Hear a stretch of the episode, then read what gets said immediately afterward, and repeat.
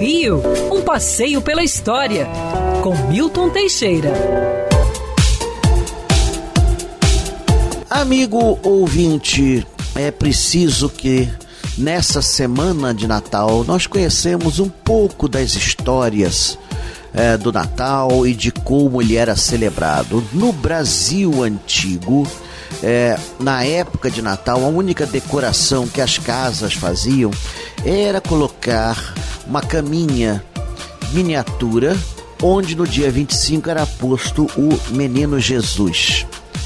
É, não existia árvore de Natal no Brasil, existia na Europa, mas aqui no Brasil não tinha nem a figura de Papai Noel.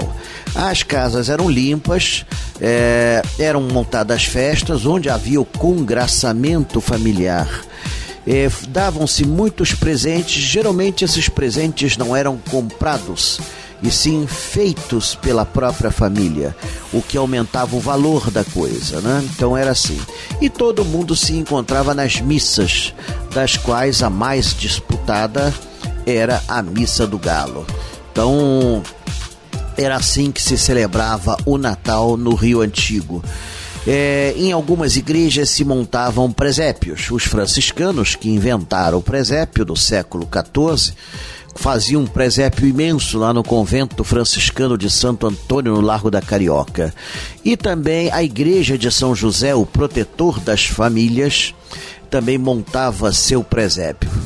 Hoje a igreja de São José ainda mantém essa tradição, mas eu me lembro na minha infância eram presépios colossais. Hoje eles são apenas sombras do que foram. As tradições estão indo embora e, portanto, nós temos que nos adaptar aos novos tempos. O que não se pode perder é o espírito natalino, o espírito de congraçamento, de amor e de aposta num futuro melhor para todos. Feliz Natal! Ho, ho, ho! Quer ouvir essa coluna novamente? É só procurar nas plataformas de streaming de áudio. Conheça mais dos podcasts da Band News FM Rio.